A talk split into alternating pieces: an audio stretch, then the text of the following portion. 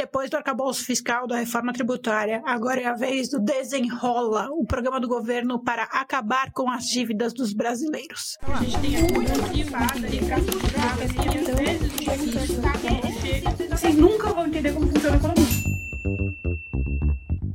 Sejam todos muito bem-vindos a mais um Econolívia, o seu podcast diário sobre economia, notícias, atualidades e muito mais. É importante dizer para quem está aqui pela primeira vez que esse podcast não tem um viés jornalístico, muito pelo contrário, ele é um podcast com viés bastante analítico, opinativo e até técnico, pois ele é conduzido por mim, Olivia Carneiro, que sou uma economista formada pela USP, mestre pela Universidade de Chicago, e eu venho aqui todos os dias compartilhar o meu conhecimento através da leitura dos jornais. Meu objetivo é compartilhar tudo que eu aprendi lá com os professores Pica das Galáxias, os ganhadores de Nobel, para a gente entender o nosso Brasil e tentar chegar a conclusões que podem nos ajudar a melhorar tanto a nossa visão de mundo quanto o Brasil em si. Esse podcast é muito privilegiado, muito grato pela sua audiência, por estar no topo dos podcasts de notícias do Spotify e por ter uma audiência tão seleta e incrível como vocês. Tem muita gente incrível, gente Pica das Galáxias real, assim, gente muito foda da política do, dos bancos e dos investimentos que escutam. Então eu venho aqui agradecer e também, se você não for desse universo, também agradeço você, porque é muito legal, mas muito legal mesmo estar neste lugar que estou neste momento. E eu fico muito feliz de poder compartilhar tudo isso aqui com vocês. Hoje eu estou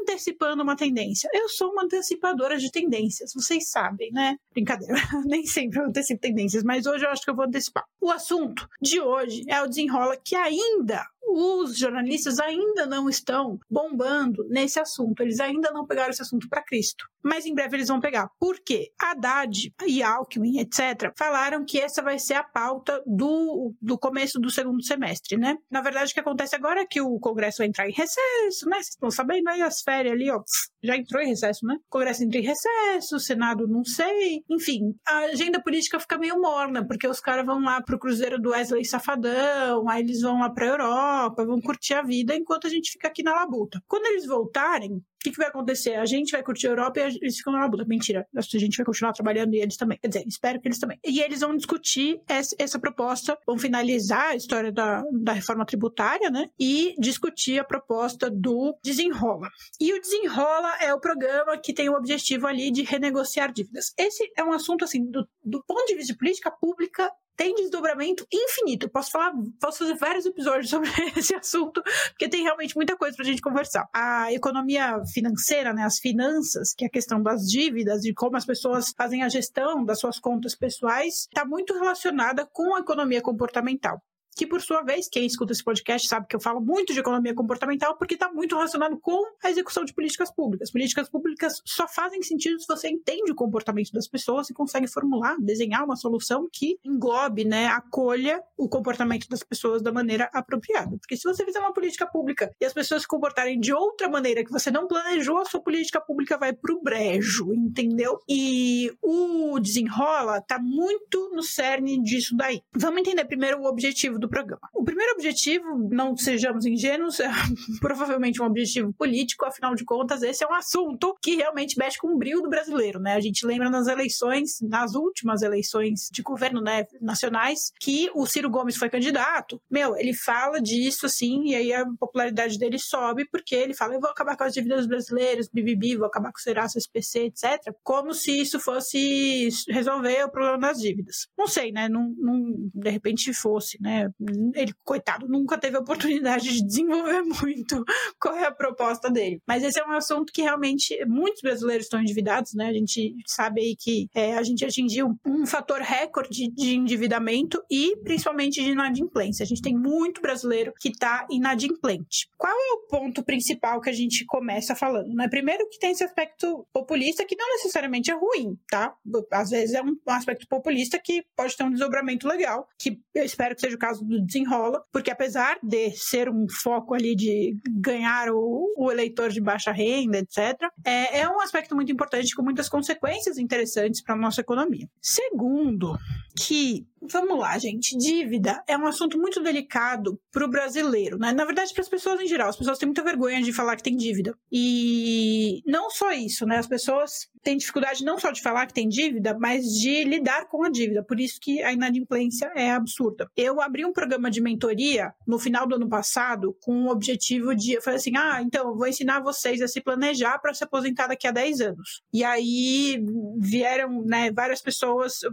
O programa de mentoria tinha 100, 100 vagas, vieram, preencheram todas as vagas em menos de 24 horas, e veio gente de todos os tipos. E aí tinha gente, tem gente, muita gente, inclusive, que queria fazer esse planejamento. Algumas pessoas já têm uma, um dinheiro guardado, já têm uma reserva, já têm alguma coisa para trabalhar em cima para fazer esse planejamento. Outras pessoas não têm nada guardado e, assim, estão afundadas em dívidas. E essas pessoas têm, assim, a pessoa me contratou num programa de mentoria para a gente resolver isso, né, para a gente tratar disso, e ainda assim as pessoas ficam com vergonha de falar, ficam com vergonha de admitir que tem dívida. E, gente, ter dívida por si só não é um problema. Eu tenho dívida. E pessoas milionárias têm dívidas. Porque às vezes, é porque você não tem opção, às vezes é uma decisão estratégica melhor, dependendo do que você conseguir negociar na sua dívida. E às vezes, naquele contexto que você está vivendo, aquilo faz mais sentido do que, sei lá, qualquer outra coisa. Ou do que não, não adquirir aquele bem ou serviço, ou do que deixar para guardar o dinheiro para esperar, etc e tal. Então, ter dívida em si não é um problema, tá? É claro que quando você cai na inadimplência, o que, é inadimplência? É quando você tem uma dívida, sei lá, você tem um financiamento e você tem que pagar ali a parcela do seu financiamento todo mês. Se você não pagar a parcela do seu financiamento, aí você se torna inadimplente. Você tem uma dívida que você não está pagando. Isso é inadimplência. Você não está conseguindo honrar com a sua dívida. Agora, se você tem uma dívida e você paga todo mês a parcela, tá tudo certo, você está vendo a dívida diminuir ao longo do tempo, isso não é ruim. Isso não é nenhum problema. Isso não é nada. Isso é tipo, talvez até seja uma coisa boa. Pode ser uma coisa boa dependendo de como tiver isso dentro do seu orçamento, dentro da sua esfera. Eu tenho dívida e eu não tenho vergonha nenhuma de falar isso, porque na minha vida essa dívida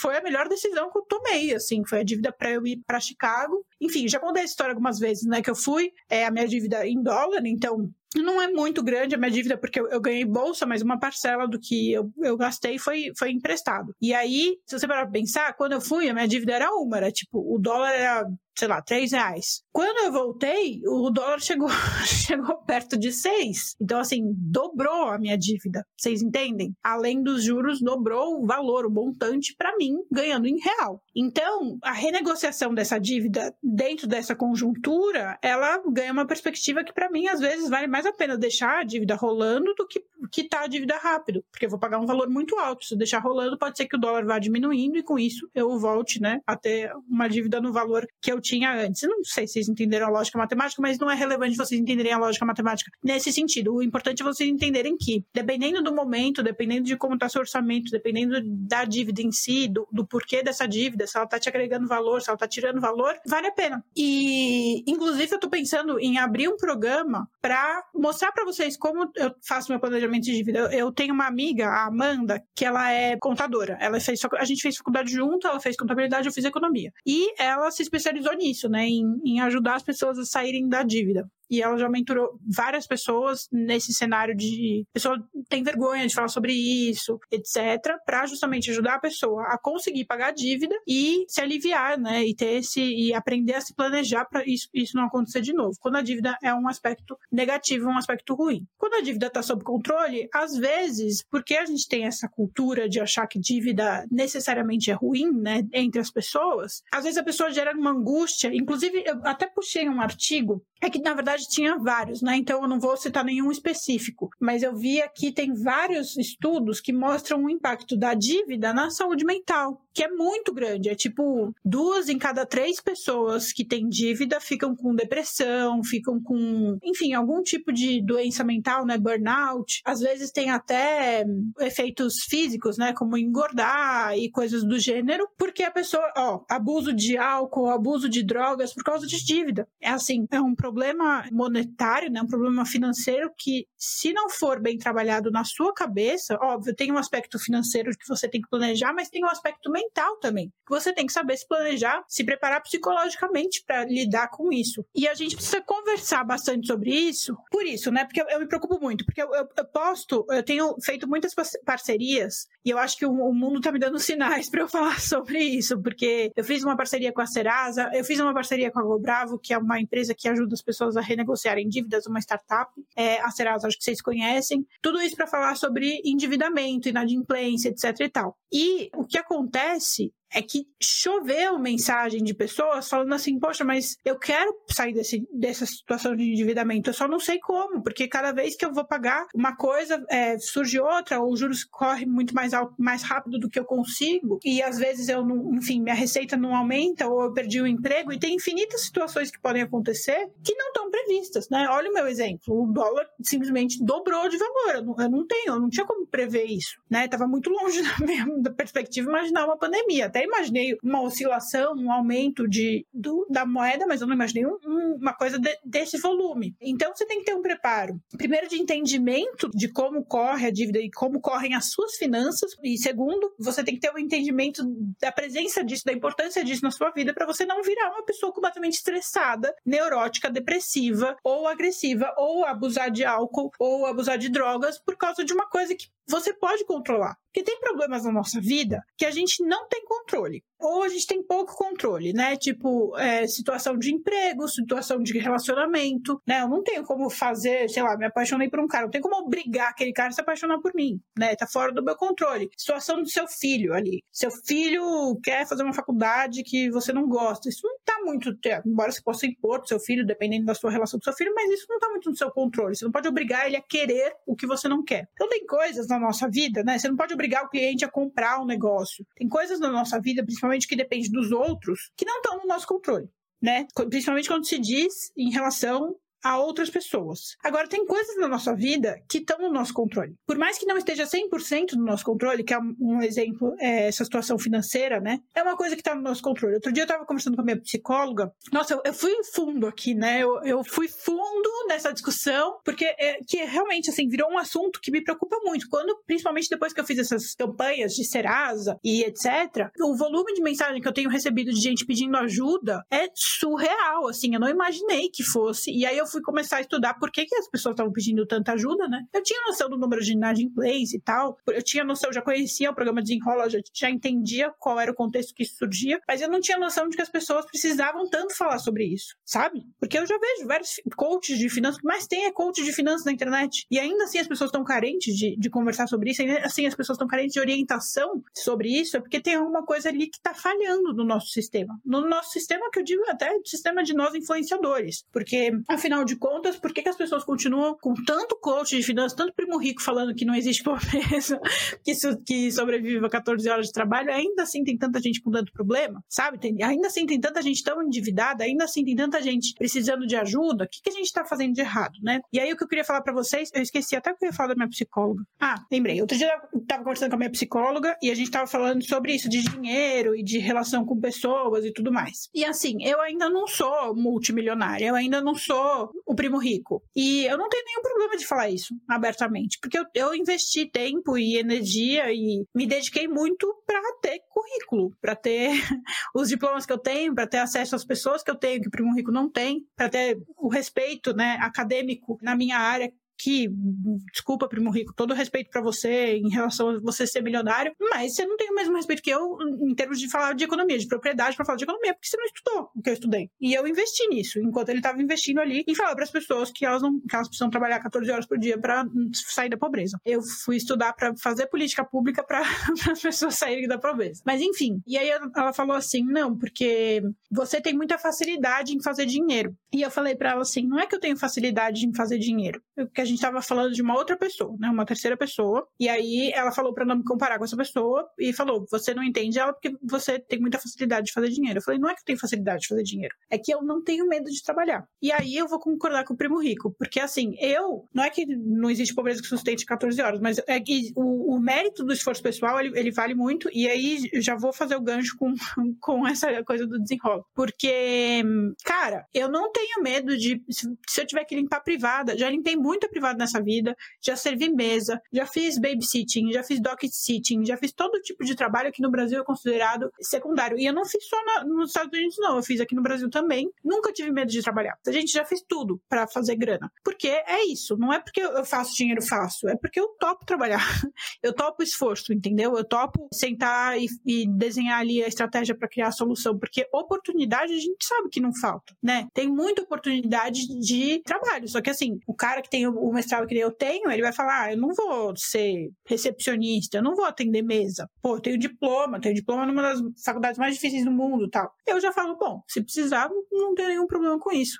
E é isso, a bola vai rolando. E aí vão, vão surgindo oportunidades. Óbvio que é, eu enxergo isso como uma coisa temporária né? Porque ao longo do tempo a tendência é que eu vá conseguindo cada vez oportunidades melhores. Mas eu não paro, eu não fico paralisada porque eu acho uma oportunidade inferior a mim ou inferior à minha capacidade. Muito pelo contrário. Inclusive, esse é um problema que eu já falei outras vezes que a gente tem aqui no Brasil. Essa, inclusive, cito de novo a Luana Piovani em falar que bolsa de luxo, carro de luxo é uma coisa que em Portugal só brasileiro tem, porque os portugueses não estão muito preocupados com isso. E essa noção de subemprego, ela falou, né, que a empregada dela, os filhos da empregada dela estudam na mesma escola que os filhos dela. E não tem essa noção de subemprego, elas são iguais. E aqui no Brasil, não. Aqui no Brasil tem esse desespero que, inclusive, o Lula lida muito bem, manipula muito bem, pelas pessoas terem uma noção de que só rico tem. Se você tem diploma, você é rico. Ou diploma, né, é um sinônimo de status, de elevação social, você significa mais, né? Você ocupa um lugar melhor, que você vai ganhar mais e etc. Mas, cara, isso não é verdade, principalmente na economia de hoje, gente. Tem tanto emprego, mas tanto emprego que você não precisa ter diploma e que você vai ganhar muito bem. E nos Estados Unidos tem uma página, é que eu não vou lembrar o nome da página, mas tem uma página no TikTok que é um cara que só pega pessoas muito ricas, quer dizer, pessoas saindo de carros muito caros, né? Então, só carrão. Sei lá, ele vai em alguns estacionamentos só tem carrão e tal, e chega para as pessoas dirigindo carrão e pergunta: o que, que você faz da vida? E a grandíssima maioria não tem faculdade. A maioria que eu falo, gente, é tipo 99%. É raro um ou outro tem faculdade, entendeu? Você não. Dinheiro não está relacionado com ter faculdade. Diploma não está relacionado com ter faculdade. Faculdade é uma coisa que você faz quando você tem um interesse em uma carreira específica, em um estudo específico. Mas se você tem interesse em fazer dinheiro, você definitivamente não precisa fazer faculdade. E não existe subemprego, né? Emprego é aquilo que paga suas contas. Então, é isso, assim, você tem que enxergar a sua situação, você tem que enxergar o seu lugar no mundo com essa objetividade. E eu falo isso, gente, de uma posição realmente muito confortável. Porque se eu quiser ir agora para o mercado de trabalho, procurar um emprego numa multinacional, eu vou ganhar muito bem. E eu tô tranquila com isso. Só que eu escolhi seguir esse caminho aqui, que é um caminho que eu trabalho muito mais, sem sombra de dúvidas, trabalho muito mais. Porque eu fiz o meu diploma, porque eu estudei, porque eu fui atrás e tal, mas assim, eu falo isso dessa posição, de quem estuda que nem uma corna. Você não precisa estudar que nem um corno para fazer dinheiro. Talvez para ter a satisfação intelectual que eu tenho em relação à minha área. Mas isso não é isso que paga as contas, entende? É, se eu precisar lavar o chão, eu vou ter que lavar o chão e, e é isso aí, o diploma não vai mudar isso. Vocês entendem o que eu quero dizer? É, e o Desenrola, desculpa, falei, falei, falei, não fui no Desenrola. O Desenrola é um programa que o governo busca ele ainda não está formulado, né? Ele ainda vai fechar a proposta. Tem algumas, é, alguns boatos rolando do que vai ser. E o que se espera é que é um programa que foque primeiramente nas camadas mais pobres. Então, pessoas que têm dívida de até 5 mil reais e tal. E a proposta não é acabar com a sua dívida, não é que você vai ficar, você vai se livrar da dívida, mas você vai conseguir renegociar. E para você renegociar, é muito importante que você tenha um mínimo de educação financeira, o um mínimo de noção. Não é nem educação financeira, faça um curso de investimentos, não é isso isso. É o mínimo de controle das suas finanças mesmo, de saber lidar, de saber o seu limite ali, o quanto você pode comprometer, o quanto você não pode comprometer, o quanto você consegue fazer girar para virar mais, etc e tal. Enfim, eu falei tudo isso, falei da Amanda, porque eu e a Amanda a gente está pensando seriamente em abrir um programa nosso para ajudar as pessoas nisso, para ajudar as pessoas a se planejarem, principalmente pessoas o quê? Aí eu não vou falar de, de baixa renda, eu vou falar de classe média e classe alta. Por quê? Essas classes também têm dívida. O programa do Lula é mais focado em, em camadas populares, porque realmente, assim, né, tem muita gente que se endividou para comprar comida. Então é, é, é mais urgente. Agora, tem gente que se endivida de cartão de crédito para comprar besteira. E aí a pessoa entra numa bola de neve E aí entra na bola de neve do consumo, até do próprio comportamento, né? Tipo, as pessoas que compram para se sentir mais feliz. Aí a pessoa vai lá, faz uma dívida no cartão de crédito, não consegue pagar o cartão de crédito, vai pagando é, parcialmente, fica pagando aqueles juros rotativos, e para suprir a ansiedade, a pessoa vai lá e compra mais coisa, compra mais roupa, compra mais comida para suprir. E aí vai aumentando a dívida, vai virando uma bola de neve, vai virando uma bola de neve. A pessoa consegue pagar um pouquinho, vai pagar os juros rotativos, vai aumentar os juros rotativos, e a pessoa vai, vai ali fazendo uma bola de neve e não consegue sair disso essas pessoas precisam de ajuda. E aí, essa especialidade da Amanda, a gente pensou em, em aproveitar um pouco da minha situação, da minha condição, que eu, eu tenho dívida, e eu não tenho nenhum problema de falar isso. E aí a gente pensou, meu, e se a gente mostrar para as pessoas como que eu tô fazendo para pagar minha dívida? Porque eu quero adiantar o pagamento, assim que dólar dá uma melhorada, né? E quitar a minha dívida. Então a gente pensou em mostrar como, tipo um reality show da Olivia, né? Como me planejar e assim ensinar as pessoas a se planejarem. E a minha situação é mais difícil de planejar do que de muita gente, porque eu não sou assalariada. Então a previsibilidade do que eu vou ganhar é muito menor. Então, enfim, eu acho que esse exemplo pode ajudar muita gente a realmente sair desse, desse buraco. Principalmente quando a gente está falando de, de, camadas mais é, não classe média. E, em princípio, o, o desenrola não vai abarcar essas pessoas, né? Não, não, não é o foco principal, é classe média. Só no segundo estágio, é, depois que fizer as renegociações. E aí, nesse aspecto das renegociações, eu acho legal falar algumas coisas que são interessantes. Primeiro que a galera acha que depois de cinco anos a sua dívida prescreve e aí você não precisa mais pagar a sua dívida. Isso não é verdade. O que que prescreve é a jurisdição, vamos dizer assim, entre aspas, eu sei que essa não é a terminologia correta, a jurisdição da Serasa de poder colocar o seu nome lá como inadimplente. Mas no banco você continua inadimplente, ou onde você está devendo, você continua inadimplente. E os outros bancos, né, os outros credores ainda sabem que você está inadimplente. Você não vai deixar de ter sua dívida. Você não vai ter mais crédito depois de cinco anos. Então tem uma galera que fica nessa estratégia, não, vou esperar pa passar cinco anos, porque eu vou deixar de ficar inadimplente. Não, não, não, não. Então você precisa se planejar mesmo. E aprender a negociar, né? Esse é um outro aspecto muito importante, porque muita gente não sabe que a maioria das dívidas, se você conseguir juntar o dinheiro da dívida, você consegue desconto de 90%, 70%, mais de 50%. Então, se a sua dívida for muito grande, principalmente, seus juros forem muita coisa, você consegue um desconto muito grande. Então, tudo isso que eu acho importante ensinar, mais importante do que fazer o desenrola em si, é que o desenrola ajude o brasileiro a se colocar nessa situação. Eu não falei muito dos impactos, os impactos do desenrola vão ficar para um próximo episódio, porque eu me empolguei falando sobre situação financeira, condições financeiras, né, o aspecto comportamental e as outras coisas que eu aprendi enquanto estava estudando sobre esse assunto, principalmente para as publicidades que eu fiz, mas o desenrolo em si vai ter um impacto muito interessante também de consumo e de comportamento que eu acho que vale a pena a gente discutir num episódio futuro. Vocês me dizem quando, pode ser amanhã, pode ser depois de amanhã, ou pode ser no futuro quando o programa estiver mais bem estruturado. Por hoje, eu vou encerrar por aqui, porque é isso, meus queridos. Um beijo e até a próxima.